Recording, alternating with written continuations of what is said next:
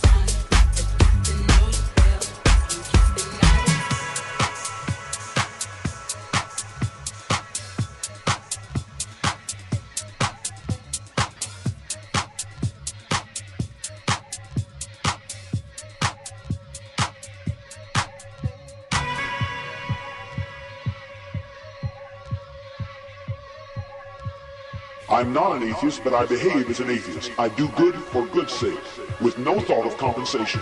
And I've evolved to the point where I don't care a thing about getting